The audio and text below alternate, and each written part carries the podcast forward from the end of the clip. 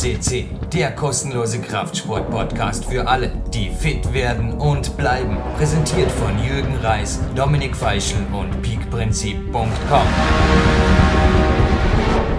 Jürgen Reis begrüßt euch live on tape am 24. Oktober und somit ja relativ tagesaktuell um 9.15 Uhr und in noch Dresden. Ich komme gleich dazu, begrüße ich, okay, bevor meine obligatorische Schwärmerei über den Tag gleich losgeht, aber das muss sein, in den ersten 30 Sekunden auf jeden Fall den Mann, ein Mitmotivator für PowerQuest C, dass es das wurde, vor allem für den Klettersport, dass es das ist, nämlich das Portal. Sven Albinus, hallo. Ja, hallo Jürgen, hallo liebe PowerQuest CC-Hörer. Ja, weil letztendlich war es er, der mir immer wieder gesagt hat, mach weiter und ich habe ihn auch schicksal bei Trainingslagern hier gehabt und Sven, wenn du erlaubst, ich glaube, irgendwie kannst du es nachvollziehen, dass ich nicht um 8 moderieren wollte, sondern um 9.15 Uhr, weil der Zanzenberg, es versinkt in gelb, orange, rotem Laub. Und ich weiß nicht, ob du so Tage kennst. Also da ist einfach ein super Trainingstag und dann schläfst du erst mal fast elf Stunden irgendwie weckerlos aus und denkst, oh yeah. Und dann fängt der Tag irgendwie, ja, er fängt normal an, sage ich mal so, bis du diesen Magic Mountain. Du wirst vermutlich sowas in Dresden haben oder eine Magic Woodland Island oder irgendwas in die Richtung betrittst und es war wirklich crazy. Kennst du Tage, wenn du einfach das Gefühl hast, du bist völlig in Resonanz dem Gesetz der Anziehung? Ich dachte kurz an ein Interview, das vielleicht im Winter auch erfolgt, mit unserer First Skisprung Weltcup Lady, der Eva Pinkelnick. In dem Moment hat der iPod, ich habe ja da tausende, ich glaube allein tausend CDs in mühevoller Kleinstarbeit in Allach gescannt, spielt aber vor Pur Adler sollen fliegen ein. Und oben reißt der Nebel auf. Also jetzt bin ich inzwischen wieder in der Stadt, nichts Bodensee, einfach nur Nebel. Ich hoffe, es wird heute noch besser. Bodenseenebel. Aber reißt der Nebel auf und der Bon Jovi singt That's why I love this town. Das war echt crazy. Hey. Gerade, dass nicht der Bambi um sich grinst oder irgendwas. Ein bisschen mal Yoga gemacht und schon das zweite Mal geduscht. Und ja, was soll ich da sagen? Moderieren wir rein. Ha? Ich glaube, es wird ein Megatag. Da erwartet uns noch einiges. Aber Sven, noch Dresden, auch bei dir gibt es Places of Happiness, die eventuell auch außerhalb von Ich gönne es dir, Dresden sind. Also Plätze, wo die Welt in Ordnung ist, hast du mal gesagt. Trainingszeit Millionär da sein, auch für dich nach wie vor mit. Wie jung bist du jetzt? Ich will es immer wieder wissen. Ich will es immer wieder wissen, sorry. Ja, ich bin jetzt 43 Jahre jung. Und ja, ich gebe dir vollkommen recht, auch ich habe diese genialen Plätze hier im Mochenlauf, guckst hier über ganz Dresden und meistens bist du auch über den Nebel hier und ich freue mich auch schon riesig auf meine anderen Magic-Plätze in der Türkei und in Spanien. In der Woche geht's los.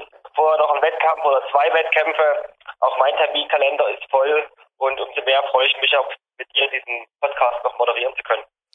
Ja, super. Nützen wir jede Minute. Sportreporter Sven Albinus, würde ich sagen. Starten wir mal rein mit 582 Gold. Und ich glaube, den Rest, den lass ich dich, lass dir Zeit, jetzt ergänzen, weil, naja, ich glaube, der Mann ist mehr als Gold wert. Auf jeden Fall Gold hat er sich locker verdient hier auf PowerQuest C, dem weltweit größten Klettersport-Podcast. Ja, wir haben heute keinen geringeren als Max Rüdiger zu Gast. Er ist der Sohn von Gerhard Saalhegger, der hier schon zweimal auf PowerQuest CC im Gold-Podcast zu Gast war. Starten wir rein mit dem aktuellen Ergebnis von letzter Woche. Da fand in Shanghai die Universitätsweltmeisterschaft statt. Und da ist äh, Max direkt äh, von seinem letzten Wettkampf aus Paris hingeflogen und hat dort einen sensationellen fünften Platz belegt. Und er war auch in Paris dabei, war vielleicht nicht ganz so erfolgreich, aber ich denke, viel Erfahrung gesammelt. Er hat immerhin 2015 den Platz 15 der Gesamtweltcup-Wertung erreicht, also auch ein sehr, sehr großes äh, Ergebnis. Und dieses Jahr hat er viele Highlights sammeln können. Er war in Urs und in Arco, war er unter den Top 10 Platzierungen. Und ja, und bei euch in Österreich ist er aktuell der erste Bewerb vom ÖCUP durch, den führt er und er hat auch 2015 den Gesamt-Österreich-Cup äh, gewonnen. Also kann man mit Fug und Recht sagen, er ist eine der Top-Athleten bei euch aus dem Land und ich denke, wir haben es, glaube ich, auch im Vorspann beschrieben, er ist die Top 2 hinter Jakob Schubert, der auch hier schon mehrmals auf PowerQuest CC zu Gast war. Ja, ist Vize-Staatsmeister hier geworden. Ich glaube, Sven, die ÖBK-Ergebnisse, die waren jetzt für letztes Jahr. Also dieses Jahr hatte man keinen ersten Ö-Cup, aber auf jeden Fall, ja, so ungefähr stimmt Ihr könnt euch selber auf der ÖBK-Seite auf jeden Fall umschauen und der Rest. Danke für deine Recherche. Die Universitätsmeisterschaft war schon die gefunden. Also ich habe davon erfahren. Er hat übrigens zwischen Paris und dem Abflug nach Asien uns dieses exklusive allererste Interview gegeben. Ich denke auch, ich weiß nicht, jetzt einfach mal zum, was erwartet die Zuhörer? Also mit 23 muss ich nur sagen, okay, also ja, ich meine, es ist Hochleistungssport. Ich damals auch im Weltcup, aber es sind sicherlich ja wenige Persönlichkeiten, sage ich mal, die so ein Overall-Package einfach rüberbringen, auch Mikro. Schließlich ist er eine Lehrer oder Referent oder irgendwas, wie der Max Rudiger. Also mich hat das Interview vor allem in der Tiefe seiner Aussagen, ich habe es x-mal gehört, auch gestern wieder, schwer beeindruckt. Ich habe jedes Mal was Neues rausgehört. Also ich glaube, vielleicht liegt es natürlich auch daran, dass ich ihn seit, keine Ahnung, wann habe ich den das erste Mal gesehen? Zehn Jahren in der ISO-Film auf, seit zehn Jahren kenne, aber er hat also immer wieder, und naja, du warst ja direkt in Paris. Klar ging heute übrigens mein Tag mit dem zuerst einmal startenden Stepper-Warm-Up mit dem obligatorischen, hey, das ist ja Material wie blöd auf YouTube bei CTV-Channel. Hey, da kommt mir, das Sven hat sich das erspart, der war live dort, aber ich kann jetzt da in 10 und 20 Minuten mehr TV-Zeit gönne mir nicht, kann ich durchstückeln durch den Tag, bin inzwischen beim Damenfinale im Bouldern angelangt, aber ist wirklich empfehlenswert. Und ich denke, du hast genauso wie ich schon im Purs oder in verschiedenen Weltcups irgendwie mit ihm gelitten. Oder? Also ich glaube, wirklich Time is on his side. Wenn du jetzt sagst, du bist 43, naja, schauen wir einfach mal. Aber in meinen Augen, Weltcupsieger in Spee, stehst du hoch spekuliert, Sven, aus deiner, du bist wirklich ein Insider. Du warst jetzt live in Paris dabei, du hast ihn ja auch in den Vorrunden gesehen. Was ist so dein Gefühl? Vielleicht hast du noch sonst schon bei Weltcups gesehen. Du, du nutzt ja immer wieder auch solche Events zum Motivationsdanken. Was ist dein Gefühl, speziell auch nach diesem Interview? Also auf alle Fälle ist er für mich ein Kandidat, ganz vorne mit hineinzuklettern die nächsten Jahre. Und so motiviert, wie er am Start ist, wie seine ganze Familie am Start ist, äh, denke ich, er wird die nächsten Jahre noch extrem zulegen. Und wenn man das halt mal beobachtet, äh, ich glaube auch das war heute schon in dem Podcast oder wird in dem Podcast kurz zur Sprache kommen, sehen wir Sean McCall, der ist seit 10, 15 Jahren im Weltcup-Zirkus dabei. Und es gibt einfach Jahre, da ist er halt nie unter den Top-Platzierungen und er ist immer wieder gut für einen Weltcupsieg im Bouldern wie im Lead. Er ist immer wieder gut für eine Top-Platzierung bei der Weltmeisterschaft. Er ist für mich auch ein heißer Kandidat für die Olympia, für die Olympiade in Tokio, wenn es heißt, alle drei Disziplinen werden zusammengezählt. Und ich glaube, äh, der Max ist genauso ein Typ, der wird hart, der wird hart trainiert, der wird hart gearbeitet. Und diese Aussagen, die er in dem Interview bringt, da geht es gar nicht so um Trainingsdetails, die man vielleicht immer hier erhofft, bei, bei PowerQuest CC zu hören, sondern da geht es einfach wirklich um die Basics. Und das sind sehr motivierende Aussagen und das hat mich sehr an Sean erinnert. Und von daher ist er für mich ein ganz heißer Kandidat, da vorne ganz mit dabei zu sein die nächsten Jahre. Und wir haben genug Beispiele, dass man bis, ja, er ist jetzt 23, also ich sage mal die nächsten zehn Jahre auf alle Fälle eine brillante Wettkampfkarriere hinlegen kann. Ja, ich sage jetzt einfach mal nur, vielleicht noch einmal liegt es daran, dass ich ein, ja, auch persönlich ihn kenne. Nur ich habe sehr viele Details rausgehört. Man muss das Interview einfach wieder immer wieder und wieder anhören. Aber klar, der, der Grundtenor des Interviews war auf jeden Fall die Basics. Und ich glaube, die hören wir jetzt nach der Basic Austrian National Anthem ich glaube sogar, da gibt es eine Version von Marc Protze. Hören wir mal und dann das Hauptinterview. Und im Abspann hören wir uns mit einem XXXL-Gewinnspiel hier wieder, Sven. Danke.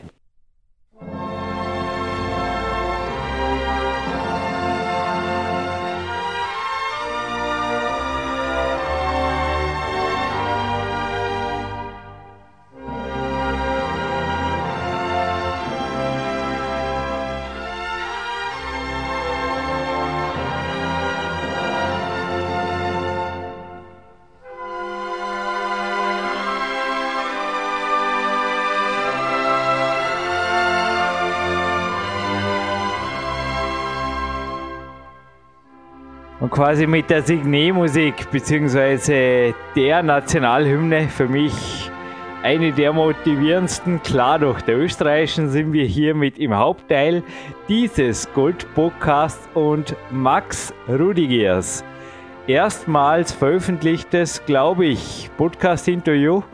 Du warst noch nie bei einem Podcast, oder? Ist hiermit somit on tape? Nein, ist hiermit der erste. Ja, danke, danke immer für die für die Teilnahme und fürs Interview. Und ja, danke Jürgen. Ja, die spontane Entscheidung Gold war eigentlich nicht wirklich spontan, denn du warst ja wirklich schon mehrfach auf dem Podium in deinen jungen Jahren. Also deine IFC-Liste, die füllt vier Seiten. Absolut crazy. Also zweite Plätze sehe ich hier an einer Tour vom Jugend Europa Cup aber auch im Weltcup war bereits ein Finale möglich. Was waren aus deiner Sicht so die Highlights deiner, ja, im Endeffekt ist es eine junge Karriere, denn du bist erst 23. Auf der anderen Seite dauert es ja doch schon. Bleiben wir jetzt gerade mal beim internationalen Wettkampf klettern. Worauf bist du am stolzesten? Am stolzesten bin ich sicher auf das Zurückkommen nach der Bundesheerzeit, wo ich sicherlich einige Monate gebraucht habe, zum wieder in das Ganze hineinfinden und dann wieder im Grund, es war keine große Pause oder so, aber es ist eine, eine riesen Herausforderung gewesen, nach dem Bundesheer wieder da reinfinden und jetzt wieder im Grund besser dazustehen wie vorher. Es war so der, es ist nicht so, nicht an sich der Erfolg oder der Platz, mhm. äh, der mich äh, von mir selbst da überrascht, sondern eher das Schaffen von, von innerhalb von einer kurzen Zeit, dass man das wieder hinkriegt. Mhm.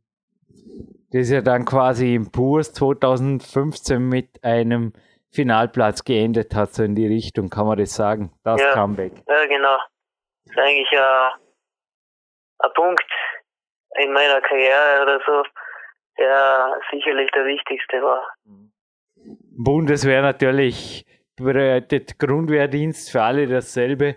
Da ist quasi dein normaler Trainingsbetrieb natürlich trotz aller Sonderberechtigungen als Sportler, die man eventuell kriegt, undenkbar. Kann man das so zusammenfassen?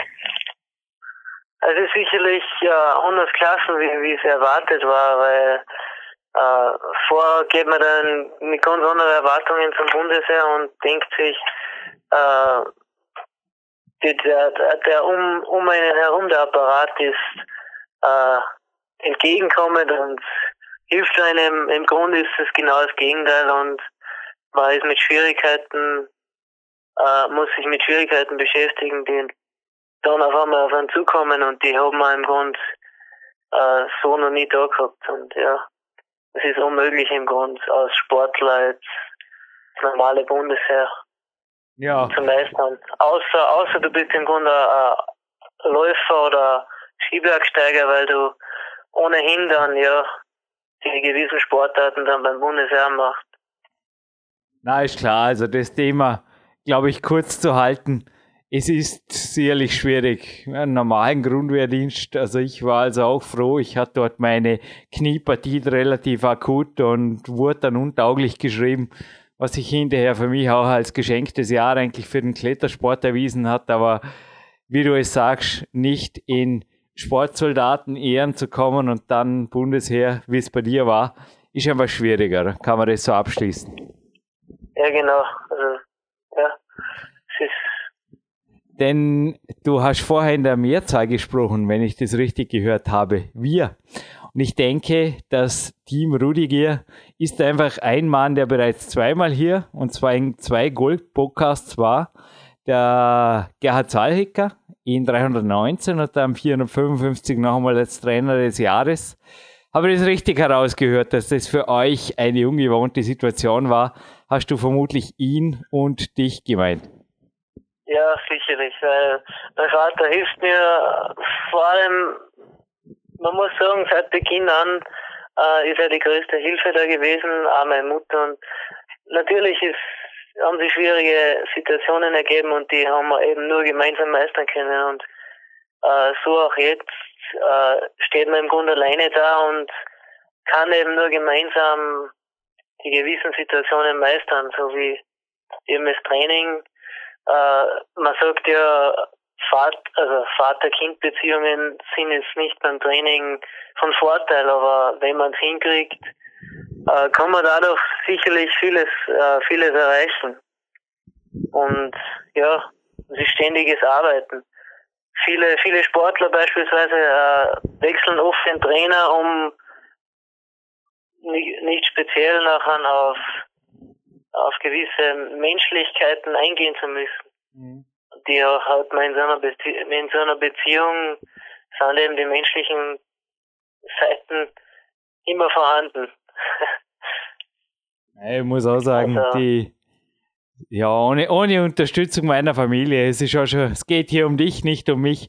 Ohne Unterstützung meiner Familie und auch der richtigen Leute um mich herum wäre es undenkbar gewesen. Ich vergesse auch nie mehr Paris, du warst eben da, aber für mich ja. die Europameisterschaft 2008 mit meinem Vater, genauso wie China davor 2006, als das Big Time Buch entstand, ja, im, im Endeffekt entstand auch ein Buch draus, das ein Dankeschön an meinem Vater war, aber vielleicht kurz zu deiner Laub, beziehungsweise was heißt kurz, mach dir ruhig, machst du bequem, nimm dir so viel Zeit für die Antworten, wie du brauchst.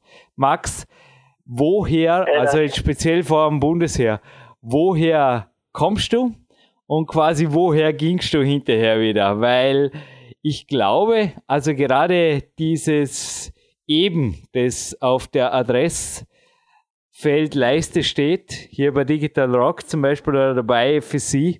Ich habe bei der Jania Gambre und beim Domen Kofic auch deren Heimatdörfer zitiert, die oft auch in einer Einwohnerzahl sind. Habe bei der Jania auch gesagt, das klingt nicht unbedingt nach Hinspruch und dem Tivoli daneben. Und ähnlich ist es ja bei euch auch. Also das Ganze ist ja sehr naturverbunden und ich will auch ruhig sagen, einfach gestrickt, wie du als Sportler eigentlich auch zum Athleten wurdest. Wie verlief die Kindheit? Bleiben wir gerade mal dabei. Ja, grundsätzlich äh, komme ich aus eben, eben in Bonn, also ein kleiner Ort mitten in Salzburg.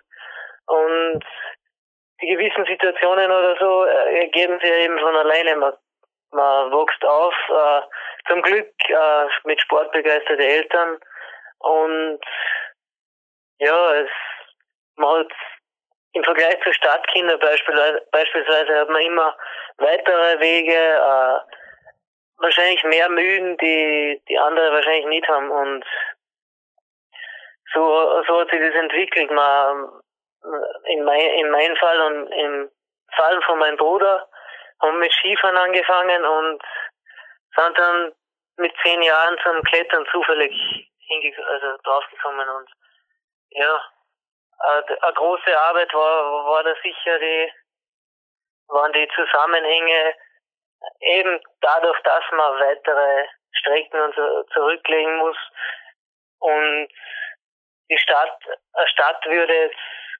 hätte oder hätte den Verlauf der Karriere wahrscheinlich sehr beeinflusst und äh, wahrscheinlich auch erleichtert. Ja. Ich habe dich und deinen ja. Bruder jetzt gerade im geistigen Auge das erste Mal, ich glaube, es war in der K1, gesehen. Ihr habt euch damals zum Verwechseln ähnlich gesehen, weil ihr beide so eine, ich weiß nicht, wie die Dalai Lamas, so eine Mönchsfrisur hattet. Das war aber sehr, es, es war einfach ein Fokus in eurem Blick. Ihr habt mich auch anvisiert und ich habe neben euch aufgewärmt. Das war für mich jetzt gerade dieses Bild wieder da, dass ihr mir ins Auge gestochen seid, weil ich mir einfach gedacht habe, die, die trainieren anders. Da ist irgendwo, da ist mehr Leistungssportspirit dahinter. Ich habe es in euren Augen gesehen, obwohl ihr damals, soweit ich weiß, korrigiere mich, Max, beide in der Jugend oder in der Jugend A geklettert seid. Wie habt ihr, also ich habe das Gefühl gehabt, ihr habt es damals schon eher trainiert als geklettert oder zumindest war der Leistungssportgedanke immer, ich glaube auch der eurem Vater, da war schon ein gewisses ja, System genau. da, oder? Was kann man da dazu sagen? Ähm, es hat sich eher, ja, es hat sich von Anfang an eher professionell entwickelt. Dadurch auch, dass wir, wir als Kinder, also Kinder sind ja meistens eher leistungs, leistungsbezogen und wollen äh, natürlich gewinnen und, und so weiter. Und äh, dadurch haben wir immer im Grund die Sportarten so betrieben, äh, ja, aufs Maximum bezogen. Und äh, unser Vater hat da natürlich auch schon Erfahrungen mitgebracht, in dem Sinn. Natürlich hat es über die Jahre immer professioneller entwickelt. Ja, vor allem im ja, 319er Podcast, das liegt ja auch schon drei, vier Jahre zurück, hat dein Vater von ja. bis zu acht Stunden, also an fünf Wochentagen deines Bruders vor allem auch gesprochen und den 5.30 Uhr Aufstehaktionen, dem Intervalltraining, das er teilweise auch aus dem Skisport übernommen hat. Also man kann schon sagen, harte Jugendjahre. Hat da sonst auch jemand mitgehalten oder war einfach da das Team wirklich Max, Laurenz und Gerhard? Ähm, ja, man kann schon sagen, harte Jugendjahre, weil es im Grund, es prägt dann ja, man hat Einschränkungen und äh, es war nicht immer leicht, also so als Team zu arbeiten, weil im Grund hilft dann ja keiner. Und naja, ich finde, es war, war ein wichtiger Punkt in meiner Entwicklung, jetzt auch als Mensch, als Sportler, äh, meinen Lauf zu nehmen. Der hilft mir auch jetzt noch und äh, wo es wo es gewisse Schwierigkeiten im Leben gibt, nimmt man sie dann ganz einfach vor, das kannst du leicht schaffen. Mhm. Und ja, so denkt man dann auch immer. Ja, machen wir vielleicht gerade einen Sprung ins Jetzt. Du hast mir also auch mehrmals gesagt, im Gegensatz zu deinem Bruder hast du dein Training eigentlich eher eine Spur qualitativer gehalten und von der Quantität eine Spur Abstand genommen. Gib uns einen Einblick in eine ganz normale Trainingswoche, wenn jetzt nicht unbedingt am Wochenende der Weltmeisterschaft ansteht, so wie es vergangene Woche war, Max. Ja, äh, ja, derzeit ist an Trainingseinheiten, äh, natürlich habe ich es im Gegensatz zum letzten Jahr ein bisschen verändert wieder, weil es halt nochmal Sachen ergeben.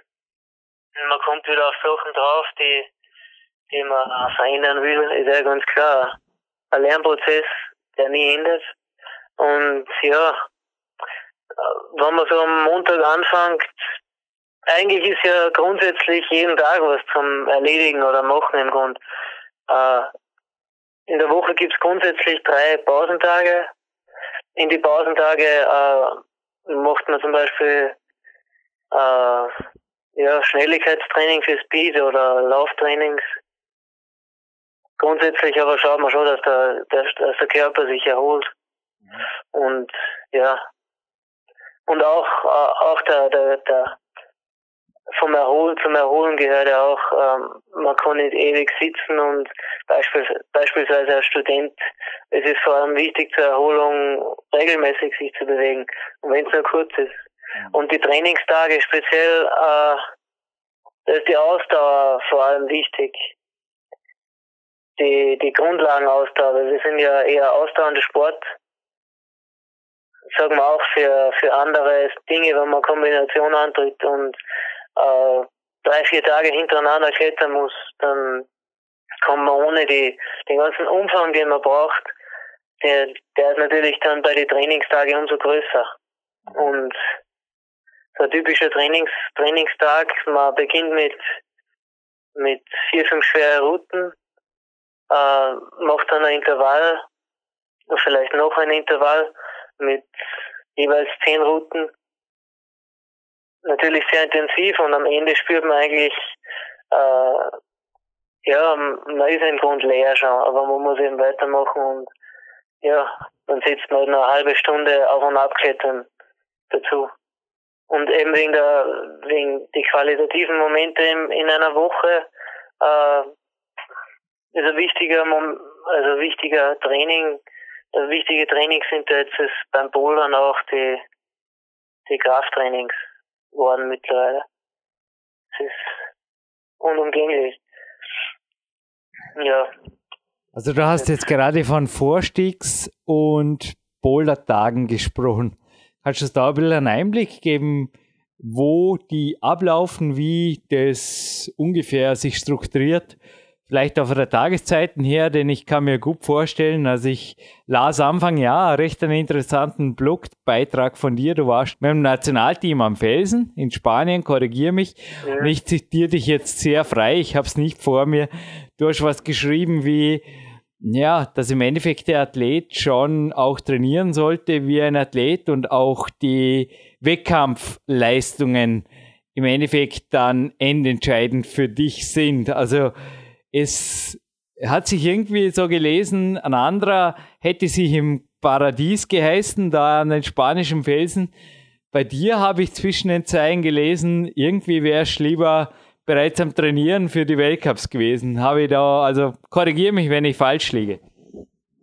Ja, ich würde es echt da genauso sagen, denn in viele Sportarten äh, heißt es ja monatelange Vorbereitung und da kommt so ein Trainingslager so knapp davor eher ungelegt, sagt man. Aber äh, es ist im Klettern, wie, wie gesagt, ja, äh, da sieht man es jetzt nicht so eng. Mhm. Aus persönlicher Erfahrung äh, äh, ist, es mir, ist es mir im Grund lieber, ich, ich könnte in der Zeit eben trainieren und äh, an der anderen Ort jetzt entspannen und so weiter.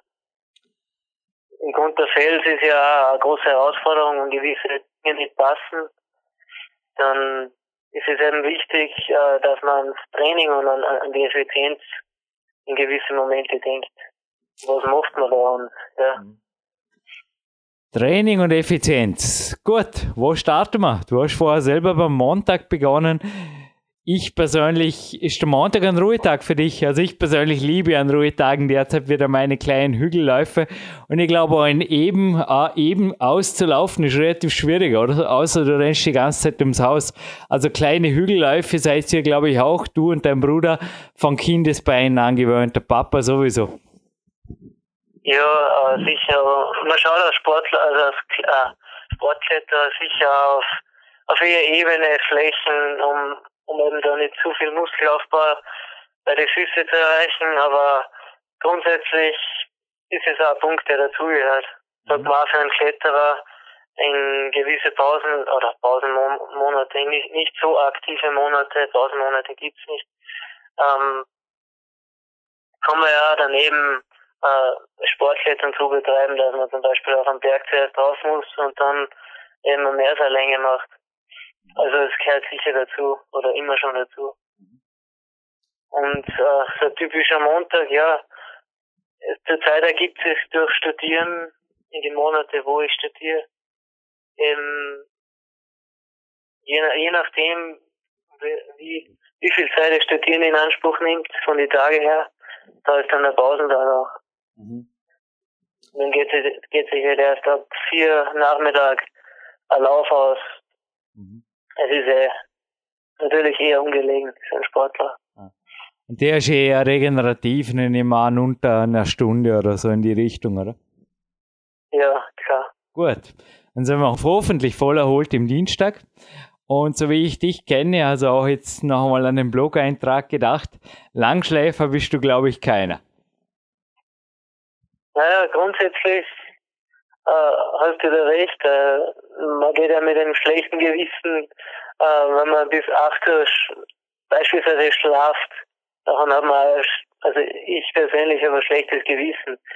Deswegen, weil es, äh, weil es genug zum Tun gibt und man als Mensch auch zufriedener ist, wenn man diese Dinge bereits erledigt hat und danach die Pause machen kann, was ja auch Sinn, Sinn macht, weil ähm, die meiste Energie hat ja der Mensch mhm. am Morgen, sagt man, oder? Mhm. Oder vormittags. Absolut. Genau, da muss man trainieren. Absolut. Stimme ich dir zu. Also ich glaube, Trainingszeiten haben wir auch nach wie vor ziemlich dieselben. Also, starten wir mhm. rein in deinen Tag. Wann geht's los? Und ich meine, eben selber hat zwar, glaube ich, einen kleinen Boulderraum, aber das ist nicht dein Trainingstempel. Also wie läuft jetzt so ein ganz normaler Dienstag ab? Ja, äh, man steht im Grunde auf um spätestens sieben, am besten ist vier oder nach sechs. Das ist halt die normale Zeit. Ähm, Frühstück, dann äh, Morgenlauf, hängt auch davon ab, äh, wo man hinfährt, wo man Mittag hinfährt. Äh, erste lange Fahrt, die zwei Stunden und dann fängt normale Training an. Jetzt gehe ich aber nicht vom Mittag aus, sondern eher von einem Heimtraining. Äh, eben der Morgenlauf. Äh, das dauert von, von mir aus bis, bis acht. Und ja, dann sollte normalerweise so eine Stunde Pause kann sein, im Grunde je nachdem, was man zu tun hat, was zum Lernen ist oder so. Und dann sollte das Training anfangen um neun. Und äh, wichtig ist jetzt bis zum bis zum Mittagessen im Grunde so eins, zwei, äh, die gewissen äh, Trainings sollten sehr intensiv sein und dazwischen eher mehr Pause. Also eher über den Tag dann verteilt, wie, wie innerhalb von drei Stunden alles unterspulen. Das ist mittlerweile auch ein Punkt, den ich verändert habe im, im Vergleich zu, zu vor, vor vier, fünf Jahren habe ich das anders gemacht. Mhm. Im Grunde, man macht zwei, drei Trainingseinheiten, längere Pause, 30, 40 Minuten. Mhm. Wieder zwei Einheiten. Und ja, dann nach dem Mittagessen im Grunde Pause und wieder zwei Einheiten. Kurz zurück zum Morgenlauf. Ist ganz interessant. Also, ohne dass wir eigentlich kommuniziert haben in der Zeit, das hat sich viel jetzt auch bei mir in die Richtung entwickelt, wie du trainierst. Mhm. Der Morgenlauf bei mir schon so mit Warm-up, so Treppensprünge und Stiegen abwärts krabbeln und so Zeug. So 20, 25 Minuten haben sich da als ideal erwiesen an einem Trainingstag. Wie schaut es da bei dir aus? Nehmen an, du integrierst ja da auch Laufschule, Arme kreisen und so Zeug in der frischen Luft. Ja, sicherlich äh, eher weniger, die, also so, so Gymnastikübungen eher weniger, sondern eher vielleicht äh, Schnelligkeitsübungen wieder für, für Speed oder, mhm. oder Parcoursübungen. Mhm. Ja, je nachdem. Aber sicherlich auch zum Aktivieren. 20 Minuten, 30 Minuten? Eher 30 Minuten und ja. Gut. Nach einer Stunde Pause, also. Vielleicht noch, vielleicht noch eine Viertelstunde ausgehen oder mhm. spazieren. Ja.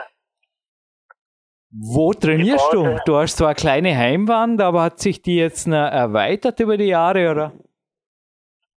Äh, ja, vor, vor drei, vier Jahren haben wir eben was dazugebaut, eine Autowand.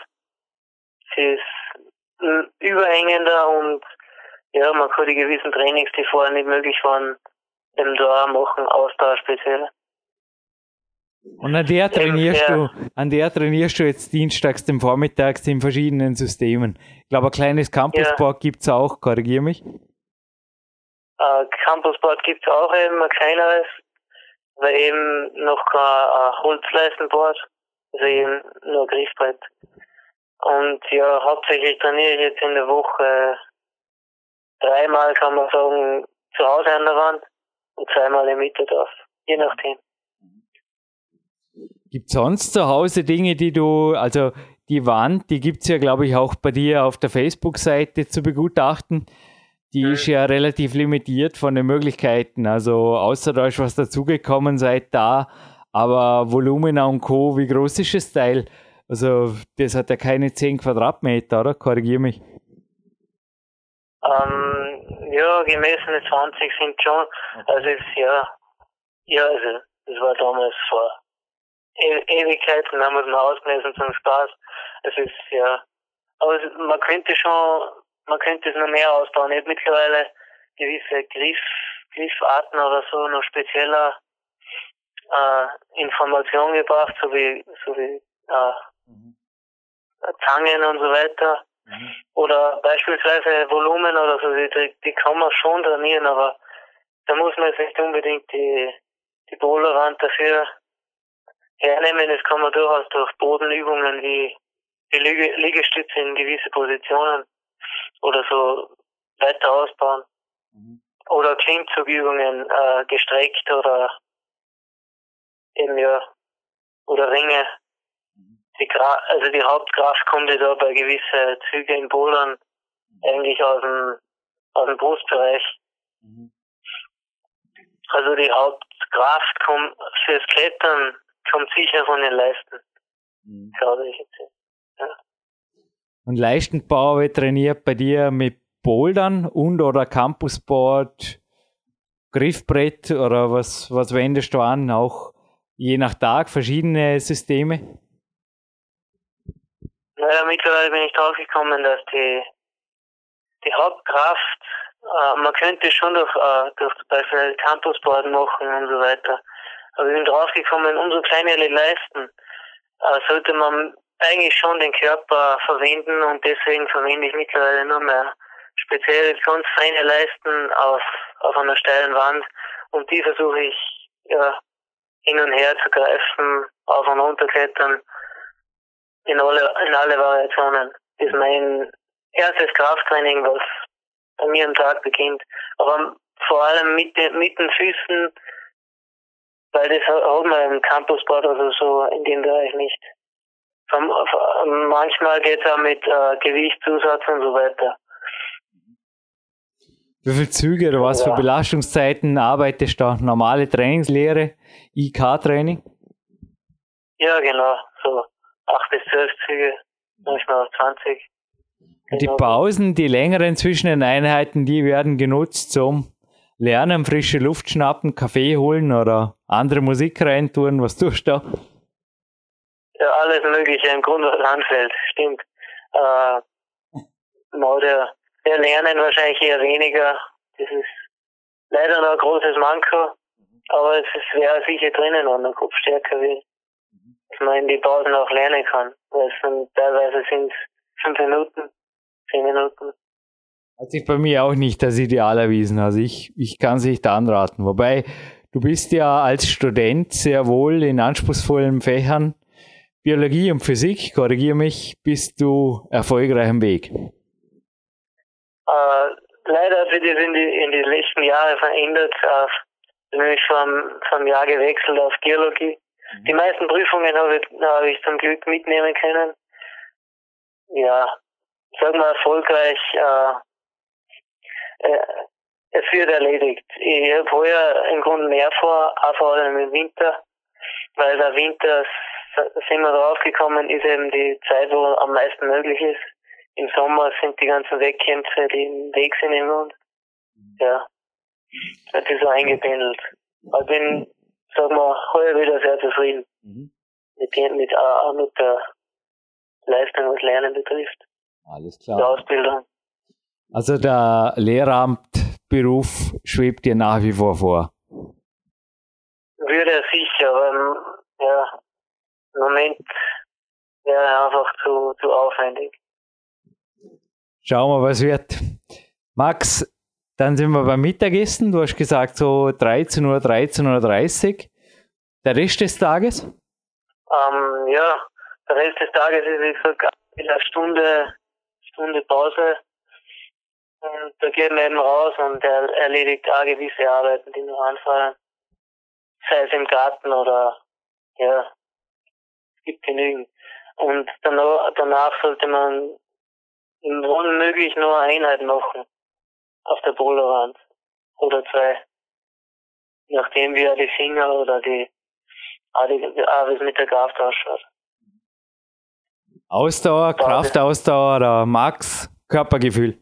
Eben eher ausdauernd. Denn die Max-Kraft und so weiter, die haben wir eigentlich schon verbuffert oder gewissen Kräfte sind eben nicht mehr möglich. Ja. Mhm. Kommt da einiges zusammen? Was kann man so an Stunden resümieren, wenn man jetzt die kurzen Pausen fairerweise dazu zählen, weil die nun einmal zum Klettertraining kommen, gehören? Was kann man da? Sechs, sieben Stunden jetzt wieder pro Tag, oder? Na, reine Kletterzeit würde ich sicher auf die Hälfte. Drei Stunden. Ja, sogar mitlaufen drei Stunden. Die ganzen kleinen Pausen dazu gerechnet, sicher die Hälfte. Aber da kommt man wahrscheinlich auf jeden bei jedem Sport eher auf die Hälfte. Ja, ist logisch, speziell beim Klettern, wo es einfach um die Qualität geht. Darum habe ich ja. gesagt, fairerweise, wir rechnen die Pausen mit. Also, ja, man kann schon sagen. Ich ja, meine, jetzt sagt Aufwand sicher sechs, sieben Stunden, hast recht. Ja. Und der Gesamtwochenaufwand 30 Stunden? Ja, kommt hin. Mhm. Sicher den Mittwochs geht es somit meist nach Mitterdorf. Nomen ist Domen, oder bin ich jetzt da richtig dran zum Intervall- und Ausdauertraining? Ja, genau. genau, meistens ist der zweite Tag, also der zweite Trainingstag hintereinander eher Ausdauer. Oft aber auch, äh, wenn es jetzt blöd in, in Plan läuft, nachher wird Mitterdorf als erster Tag verwendet und dafür halt intensivere Routen und schwere Routen verwendet am Anfang. Somit wird es dann auch ein Pole-Training im Grund. Aber die Ausdauertrainings im Mitterdorf sind eben vier bis fünf schwere Routen und dann kommen die Ausdauereinheiten alle und ja, den halbe Stunden oder oder ganz, ganz viele Varianten empfehlen.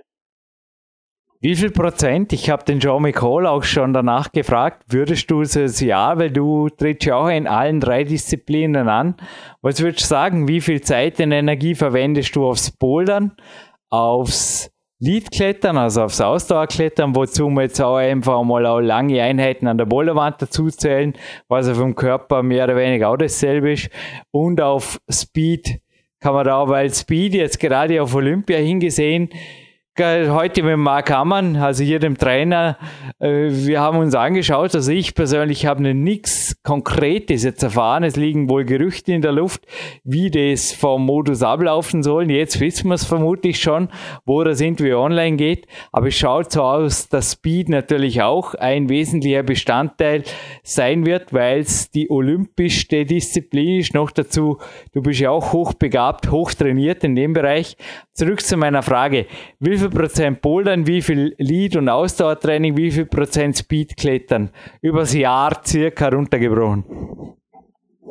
Ja, eher schwierige Frage im Grund, weil ich ich eben verhindern will, weil sag mal, einen großen Teil reines der Vorstiegsaufwand sind sicher 50 Prozent und Boulder 40 und 10 Prozent vielleicht noch Speed. Mhm. Ähm, ich werde wahrscheinlich wahrscheinlich verändern, so dass ich im Grund auf ein Drittel pro, pro Disziplin komme, denn ja, werde ich nicht ohne, ohnehin herumkommen, denn die, die, wie, sie eben ausschaut, wird Speeder ein wichtiger Teil. Eben die Olympische Kommission hat auch gesagt, wenn nur eine Sportart in Frage kommt äh, von den Klettersportarten, dann wird Speed sein oder oder Speed und Bull, aber ohne Speed würde nichts laufen. Mhm. Ich, ich, hoffe auch, dass ja, gewisse Sportler nicht benachteiligt werden. Es noch immer im Raum steht, wie, wie das Ganze bei Olympia ablaufen wird. Hm. Es ist sehr schwierig. Ich habe schon ein paar Mal die letzten Jahre gesagt, er ist zufälligerweise ein Vorbild für dich. In meinen Augen bist du aber der österreichische Sean McCall. Also ihr Auch auf dem Körperbau. Du hast vorher kurz beim Thema Hügellauf einmal die Hypertrophie angesprochen. Aber du bist ähnlich wie der Shaw, du bist ein sehr, sehr athletischer und auch kompletter Athlet. Kommt natürlich auch von deinen Jugendjahren als wirklich austrainierter Allround-Athlet.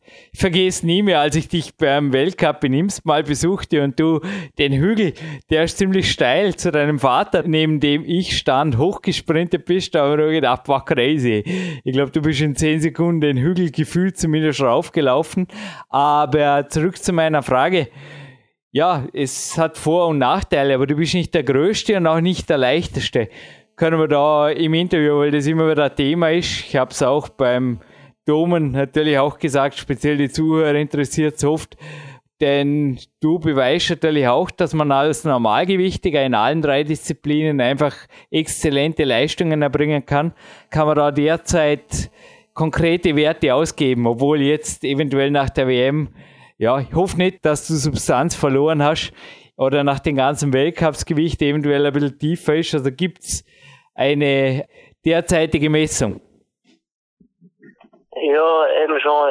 Für mich ist es auch kein Geheimnis, weil, es für mich auch klar heißt, äh, grundsätzlich kann das ganze Jahr über gleich viel wiegen. Was, auf was man drauf schauen sollte, ist, dass man nicht plötzlich fünf Kilo mehr hat, aber im Grund 60 Kilo und mit einer Größe von 1,66 oder 67. Mhm. Äh, ja, die Maße im Grund, die, die perfekt sind und auch immer sein, sein werden, weil ja, also in den letzten zwei Jahren sehr gut bewährt. Natürlich schaut man unbewusst dann wieder drauf, aber äh, generell schaue ich darauf, dass ich ja, nicht abnehme. In, in Ja. Das kann man alles durch, durch Training und so wieder zunehmen, sag, sagen wir so. Ja. Bei dir gibt es keine Sommer-Winter-Schwankungen normalerweise. Nein, meistens, äh, ja, wenn man, sagen wir, wenn man rastlos äh, und immer mit einem gewissen Training durch die Gegend marschiert, sind die, sind die gewissen Schwankungen, glaube ich, gar nicht möglich. Ja, bleiben wir gerade beim Sean McCall. Er trainiert ja auch relativ viel noch so im Crossfit-Bereich in, also Crossfit ist jetzt falsch gesagt, auf jeden Fall relativ viel Bodypower-Übungen, auch mit Medizinbällen und so weiter. Also sein Livestream hast du vielleicht auch gesehen. War ganz interessant. Vielleicht gibt es sowas auch mal für dir, Max. Fand das eine gute Idee, einfach mal ein Training von A bis Z durchzufilmen. Warum nicht? Wer es anschauen will, ich habe es mir angeschaut. Gibt solche Übungen, also zum Beispiel mit dem Sling-Trainer, Ringe hast du eh schon erwähnt, Liegestütze. Wie viel Energie kommt da noch rein?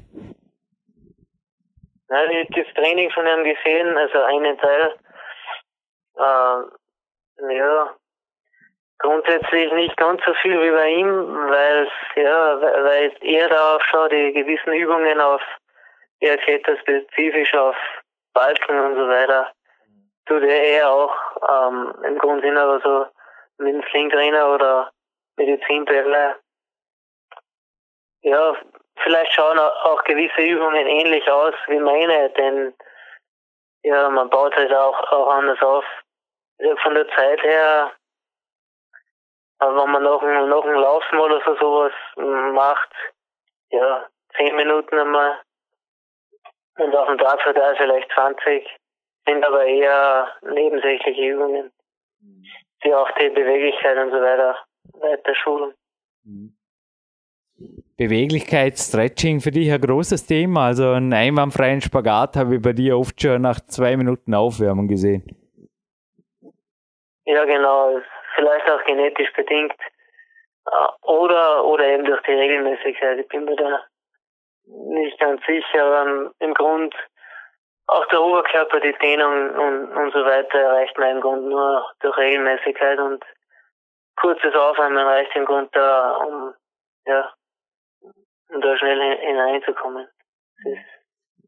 Also du verschwendest nicht Mama. jetzt, äh, ja, wann dienst du neben dem Lernen oder also zusätzliche Zeit fürs Dehnen investierst du nicht wirklich genauso wenig für, wie wir es vorgesagt haben, für, für äh, Schulsport oder Medizinballtraining und Co. Na, eben äh, grundsätzlich, grundsätzlich beim Dehnen, um die Dehnbarkeit zu, be- beizubehalten oder besser werden, reicht im Grund einmal pro Tag oder sogar nur zwei, alle zwei Tage einmal. Vielleicht auch, wenn man gewisse Entzündungen spürt und die kann, kann man durchaus schnell kriegen beim Dehnen, ähm, reicht völlig einmal alle zwei Tage zu dehnen. Das ist auch sehr speziell im Grund, weil eben die Entzündungen relativ schnell, ja, muss man aufpassen. Sprung zurück nach Mitterdorf. Da geht's ja dann doch, dann haben wir eh schon nachmittags an die Heimfahrt. Abends kann man vorstellen, dass der Akku eher leer sein wird. Oder zu Hause, was machst du noch? Spaziergang, Abendessen, Schlafen. Ja, in der Art, so, so wird's ausschauen, denn äh, Laufen groß man im nicht mehr, weil eben die Energie fehlt. Dann, ja, entspannt dann beispielsweise, man kann schon leicht laufen wieder anfangen, aber man wird zuerst einmal eingehen und dann entspannt irgendwas machen. Und so, so früh wie möglich schlafen gehen. Um noch eine die Entspannung zu erreichen, also für den nächsten Tag.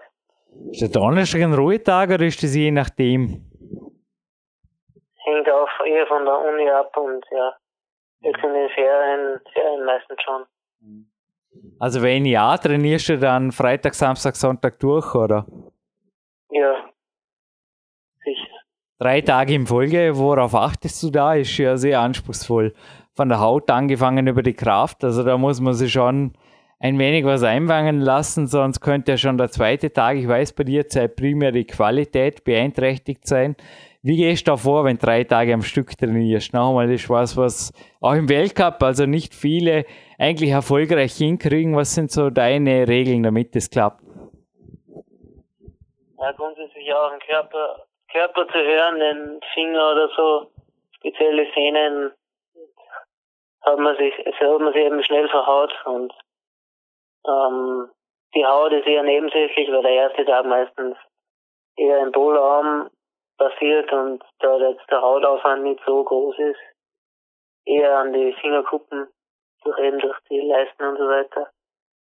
Der zweite Training, zweite Trainingstag eher Mittag oder so abläuft und ja, sehr intensiv ist. Der dritte ist meistens der, wo man am meisten schauen muss, weil man durch das viele Training bei zwei Tagen natürlich nicht immer gut schläft und dann eben ja keine Leitsachen passieren. Und natürlich versucht man da alles zu geben, aber grundsätzlich ist es mehr ein ja, Ausdauer und so weiter hinter sich zu bringen. Also eher quantitatives Training. Ja, das richtig damals. Gibt es da, mir fällt gerade ein Interview von den Petit-Brüdern ein, lange vor deiner Zeit, irgendwo so alte Rohpunkt-Ausgabe mal rausgefischt. Die haben gesagt, im quantitativen Training muss man halt schauen, dass das Ganze dennoch ein wenig Spaß bleibt und motivierend bleibt. Sie haben da oft Tour mit einem Bein geklettert, sogar mit Badesandalen haben sie hier geschrieben. Bei euch Gewichtswäsche habe ich irgendwo mal gesehen, aber Bringst du da auch gezielte Abwechslung rein oder ist das Training dann an sich, probierst du einfach da auch so schwer, die Touren zu klettern, die gehen? Oder wie, also mix it up, wie variierst du im Training? Jetzt gerade an einem quantitativen, an einem müden Tag.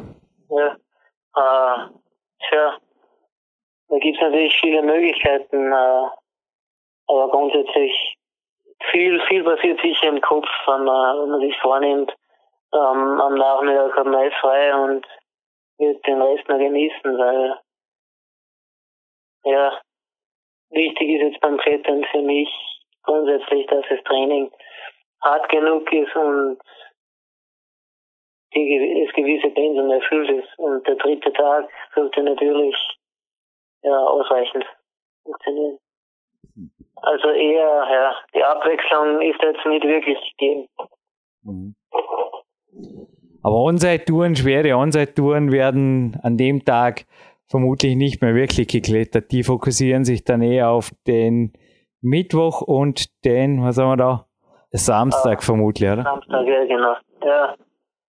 Das ist On-Site-Routen und so weiter oder Rotpunkt. Mhm. Eben schwer möglich. Ey, Woche, korrigiere mich, wird selbst im Mitterdorf nicht eine neue Tour gebaut, oder schon? Ja. Ja, Max, das war ein ausgezeichnetes Interview.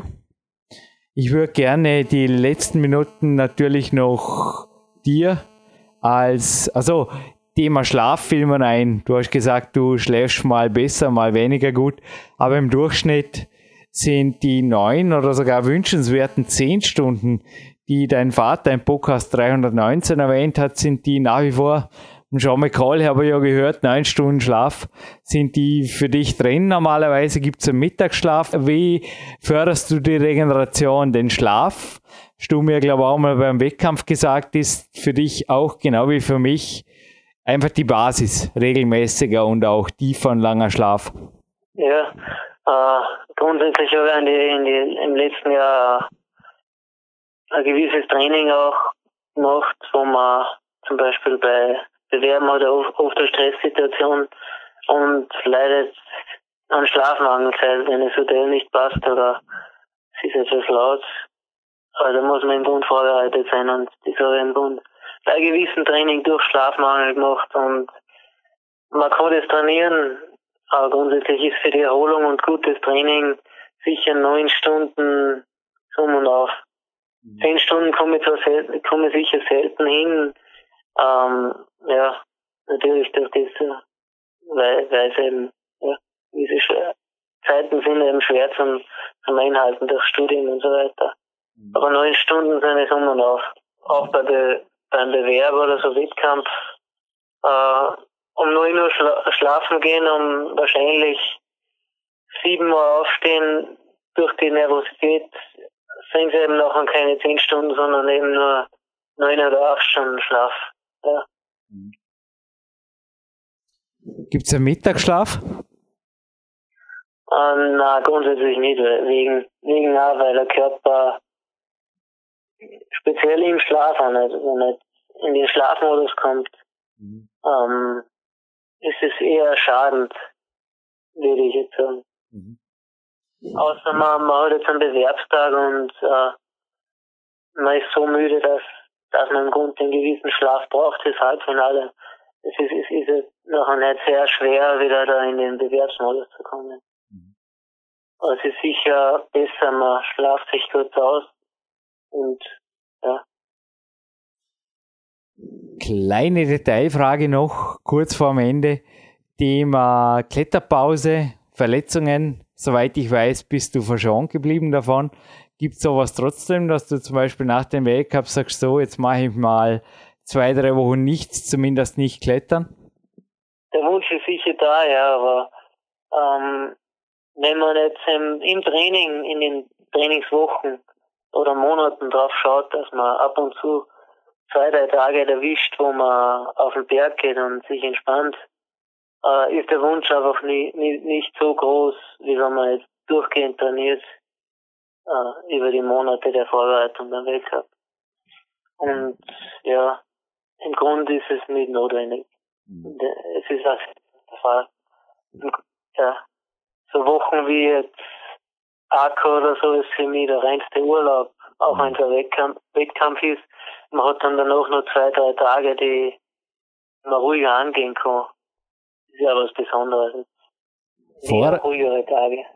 Vor Arco können wir vielleicht gerade abschließen. Was hat diesen größten Weltcup Erfolg dieses Jahr verursacht? War es auch die Regeneration? Wie viele Pausetage hast du gemacht? Oder hast du in der Woche davor geändert trainiert? Oder war es einfach ein, ich will nicht mal sagen, dass es ein super Lauf war. Mich persönlich hat es ziemlich geärgert. Es hätte kraftmäßig vermutlich leicht ins Finale gereicht, aber naja, nächstes Mal. Aber zurück zu meiner Frage, was war das Erfolgsgeheimnis von Arco? Sicherlich der Kopf, würde ich sagen. Denn zu Beginn von der Saison war ich sicher sehr verunsichert. Der erste Weltcup, zweiter, dritter Weltcup war ja eher unerwartet für mich. Und das war dann auch schwer zum Verarbeiten und ich habe gewisse Dinge geändert und mittlerweile ein gewisses Ritual vor, vor noch Wettkampfroute, das ich hoffentlich für nächstes Jahr nicht mehr vergesse. Denn, ja, in einem, Ritual, in einem Ritual, wo man sich vor, vorgibt, im Leben gibt es eben wichtige, wichtigere Sachen auch noch. Und das vor einer Route, wo man das im Kopf behält, nach einem geht man ganz beruhigt rein und gibt sein Bestes. Oder eben auch der Glaube an sich selbst, der ist sehr wichtig im Grund. Man hat perfekt aufgewärmt, man hat sich perfekt vorbereitet, drei Tage davor. Ähm, ja. Wichtig natürlich ist dafür, das sind die drei Tage äh, relative Regeneration, eben leicht laufen gehen, leicht, leicht klettern, drei Tage davor. Mhm. Also zwei Ruhetage reichen dir. Ja. Hm. Ich weiß, du beschäftigst dich auch mit fernöstlicher Weisheitsliteratur. Was du vorher noch kurz, muss ich noch mal kurz nachhaken, erwähnt hast mit dem, nennen Sie es mal Glaubenssatz. Hast du das selber angelernt, angeeignet oder war da ein professioneller Mentaltrainer dahinter? Ich bin durch die Zeit eher selber draufgekommen, denn gewisse Weisheiten oder so, die man eben auch hört und so weiter. Gewisse Menschen, die, ja, die eben an was glauben, sind halt nochmal nicht, nicht durch Zufall nicht so gewisse Sachen. Ähm, aber man kann sich sowas durchaus aneignen. Man braucht dazu keinen Trainer. Es ist auch, äh, jetzt in meinem Fall, ich habe viel erlebt und mein, mein Grundsatz ist, äh, daraus zu lernen und dies, dies sich noch anzueignen. und die Fehler nicht, nicht mehr zu wiederholen und dadurch, ja, ergeben sie die gewissen Rituale, die mit Glauben, sehr, sehr an sich selbst Glauben zu tun haben. Mhm. Ah, ich denke, dann gibt es ein paar Leute in deinem Umfeld, auch ich drücke dir immer wieder die Daumen, auch wenn es nicht immer hinhaut, aber im Ende sind es aber die Kämpfer in meinen Augen, die durchhalten oder der Arbeiter, der das Talent einfach schlägt auf Dauer. Ich weiß es, obwohl du beides bist, Arbeiter und Talent. Aber wir sind am Ende dieses Interviews. Du hast mir circa 50 Minuten versprochen, da wären wir. Max, nutzt die letzte Minute ruhig ein Danke an deinen Daddy und Co. Einfach an die, die dir auch gönnen, ein Kletterprofi, Student sein zu dürfen. Sponsoren natürlich nicht vergessen und wo findet man dich auch im Internet. Du ruhig noch ein wenig die Werbetrommel rühren für dich. Ja, danke. Danke einmal fürs Interview, Jürgen, weil äh, das ist eine sehr wichtige Möglichkeit, äh, an, an die Öffentlichkeit zu gehen und äh, gewisse Dinge preiszugeben, die immer wichtig sind im Leben. Und ja, danke einmal. Äh, grundsätzlich im Internet findet man mich ganz leicht in Facebook. Auch, äh, ich schreibe auch am Blog, im Blogspot Google. Und ja, bin medial, grundsätzlich Facebook ist da die Ansprechadresse. Äh, und ich stehe eben auch als Trainer zur Verfügung und Routensetzer. Und ja, bin da ein, genauso begeistert wie als Sportkletterer. Ja. Danke. Ja, hätte man da die Sponsoren und das Umfeld zum drüber streuen und dann bin ich zufrieden, weil noch einmal hier wird. Äh, ja, Sponsoren.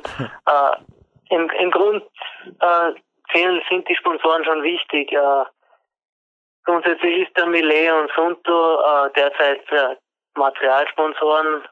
Äh, Hauptsponsor muss man trotzdem sagen, ist, äh, ist die Familie den größten Teil von allem trägt. Wie am Anfang von jedem Sportler im Grund, glaube ich, die Familie der größte Sponsor und eben der größte Unterstützer ist eben mein Vater und, und meine Familie noch. Ja. Ja, und auch wenn du das jetzt vielleicht anders gemeint hast, ich sage, du bist am Anfang deiner Karriere mit 23 Time is on your side, habe ich vorher in einer kurzen Vorbesprechung zu diesem Podcast gesagt. Eine letzte Abschlussfrage noch.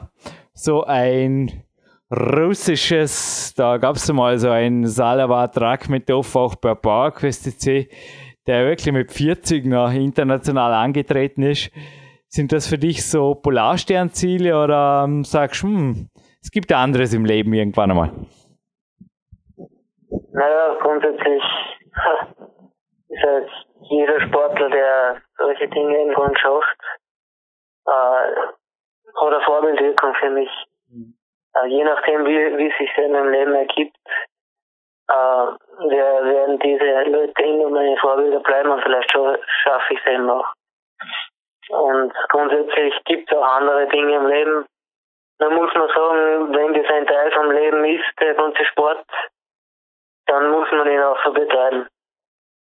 Und erst, ja, wenn sich andere Dinge ergeben, geben sich andere. Grundsätzlich ist, ja, ist der Fokus auf dem Sport.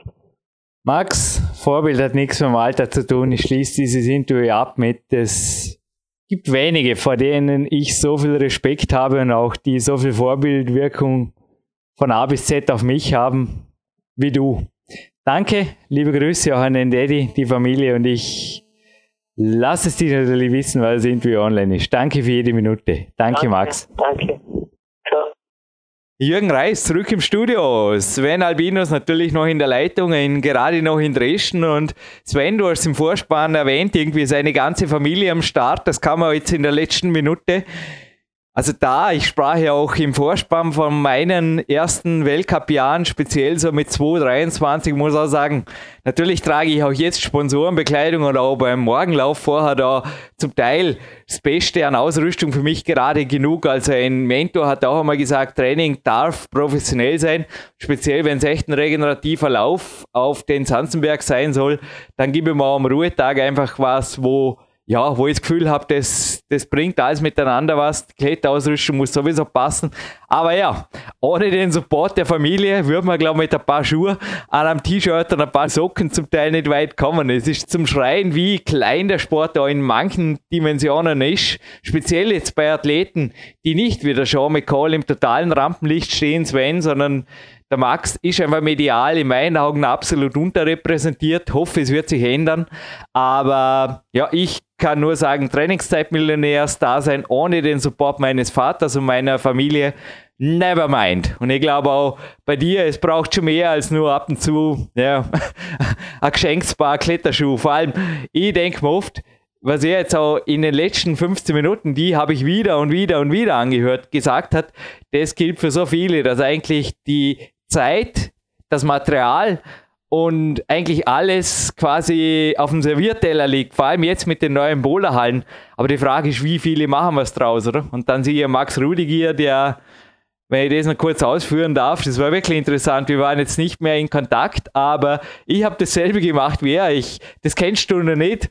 Ich habe hier, Sven, also meine Heimwand stark erweitert. Ich habe auch ein kleines Loper Rail hier.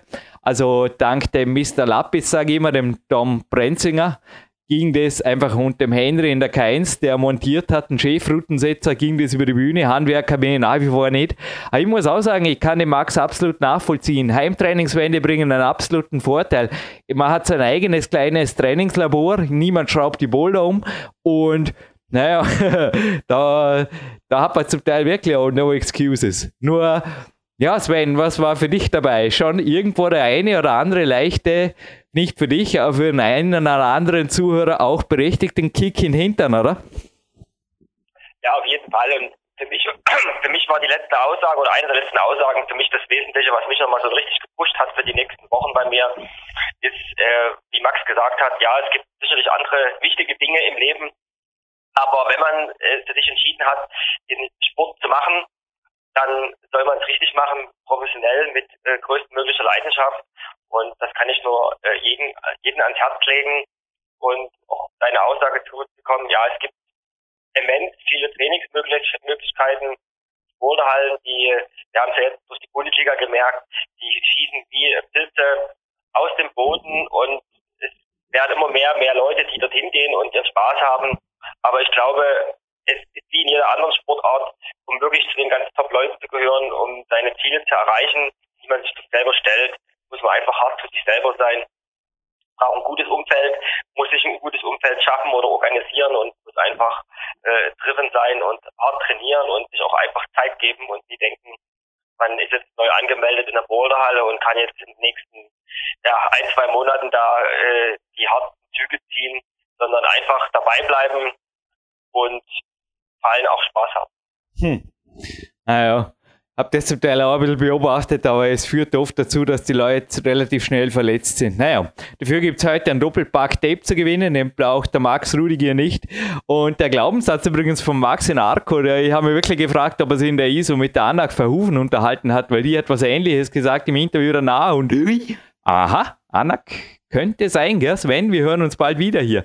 Nein, es bleibt ein crazy Winter. Also ich sage nur, iTunes PowerQuest.cc abonnieren, danke eventuell auf ein 5-Stern-Rating, dann macht ihr auch andere Kletterer darauf aufmerksam, dass wir die Nummer 1 sind und bleiben. Es wird gewaltig. Es kommt eine Klettergold- und Platinperle und oder Platinperle nach der anderen. Nun, Platin, glaube machen wir für Max, wenn er, was machen wir, Max? äh, aufs Podium einmal klettert, bei einem Weltcup oder bei einer WM oder bei einem Masters internationaler Natur. Ist das fair? Gut, ich glaube, da kam gerade irgendwo ein, ja, gesetzte Anziehung, passt Jürgen irgendwo aus Ostösterreich, wo er hoffentlich jetzt den Jetlag bald einmal ausschlafen darf. Ja, noch ist er, glaube ich, sogar in Asien. Gut, ich schweife ab und wir kommen, glaube ich, Sven, gibt es eine letzte Anmerkung von dir? Das kann man quick zum schnellen und großen Gewinnspiel. Es lohnt sich. Nee, statt mal rein, eine kleine Frage hätte ich auch beizusteuern, aber schieß das mal mit den Preisen los und mit deinen Fragen. Also gut, weil über Mitterdorf könnt ihr euch auch informieren. Unter anderem hatten wir den Kletterpapa, also auch jemand, der gewaltig war, so trainingswissenmäßig, genauso wie der Gerhard Zahek auf dem Kasten hat Äh, hat schon zwei Platin-Podcasts gegeben in der 311 und 293. Ich spreche von Dr. Robert Ernst, kein geringerer als natürlich der Vater der jüngsten Weltmeisterin aller Zeiten, Johanna Ernst. Und über die K1, da könnt ihr euch auch informieren, beziehungsweise ihr könnt sie ausprobieren und deswegen kann euch, könnt ihr euch jetzt da noch eine kleine Anekdote erzählen, glaube ich, von einem Trainingslager ohne Jürgen Reis, wie es in den Arco mal irgendwie verregnet hat. Auf jeden Fall, es gibt von Max, der starken deutschen Marketingfrau drüben. Heute haben wir es mit dem Namen, ja. Max, aus Max wird Max. Von der Max, die gab mir gestern bei einer super Haupteinheit am Ende noch einen Tagesgutschein für die K1 Kletterhalle Dormir mit. Alles klar? Machen wir das so? Klingt super. Und dann haben wir da zwei Rollen Banky Tape. Noch einmal, der Max braucht die nicht im Moment. Doppelpack Banky Tape. Und von Tom Brenzinger, meinem Mr. Heimwand, Boulder, Hallen Service oder so ähnlich, seine Homepage. Ja, ihr findet ihn. Gibt's ein T-Shirt und zwar Captain Crux. Ich finde das cool. Und da steht drauf: Bergvagabunden sind wir. das muss Spaß machen, irgendwo in Spanien oder der Türkei. Jojo. Oh yeah. Also, wer es gewinnt, der gewinnt. Und der Sven hat, glaube ich, eine coole Frage. Und dann sind wir eh schon fast bei einem. Ja, noch einmal bei einem Song von Marc Protze. Den hat sich der Max auf jeden Fall verdient. Aber Sven, was meinst du? Wie viel Fragen sind die, ja, drei, je nachdem, ob wir die Rollen eins oder zwei Preise wert?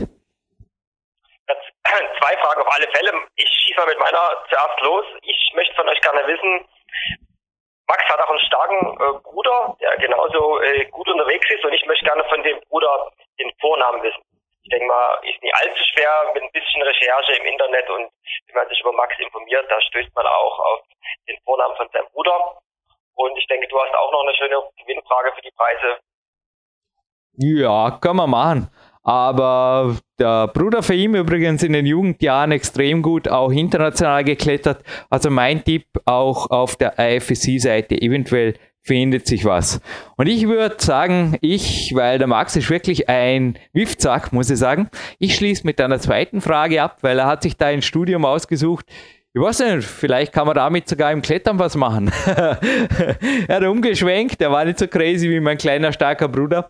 Okay, der hat es durchgezogen, dafür ist er jetzt Lehrer und hat ab und zu ein bisschen weniger Zeit zum Trainieren, aber die Zeiten werden sich auch wieder ändern. Klar, im ersten Lehrjahr oder ja, ist es einfach auch als Lehrer, dass Lehrjahre keine Herrenjahre sind, aber der Max hat sich da anders entschieden und studiert jetzt in Ruhe was, wo er ab und zu an den Rocks vielleicht sogar die Hausaufgaben machen kann. okay, ich glaube, so schwer ist es nicht, Sven, oder? Nein, denke ich, ist alles lösbar. Gut. In diesem Falle, Marc Protze hinter Mischpult. Ich bitte dich für den Max, weil Max, wenn du das jetzt hörst, bitte nicht den falschen Hals kriegen. Aber du bist für mich ein Berufssoldat auf dem nächsten Level. Was ich damit meine, du bist ein ziviler, quasi, du lebst dein Leben wie ein Elitesoldat und du bist natürlich zu gut, wie du es auch gesagt hast, weit zu gut für irgendwelche Institutionen, die, ja, kommen jetzt nicht weiter, aber bitte mach Protze, ich will ähnlich wie der Bon Jovi heute, gesetzte Anziehung. Ich mache jetzt da ein wenig gesetzte Anziehung auf Zuruf. Ich will ein Lied aus deinem Repertoire, Marc, das Stolz, auch eine gewisse Selbstsicherheit und ja, Time is on my side ausdrückt. Ah? Botschaft angekommen. Und jetzt dürft ihr gespannt sein, was Profimusiker Marc Protze da übrigens auch eine Homepage hat. Heißt gleich wie sein Name. Uh, ja, draus macht Sven Albinus. Danke, wir hören uns, glaube ich, eh in Kürze bei einem der nächsten Podcasts. So schnell bist du noch in noch Dresden. Bist du noch nicht in der Türkei. Bitte nicht abfliegen. Zuerst ein Termin. Bleib mal kurz in der Leitung. Danke.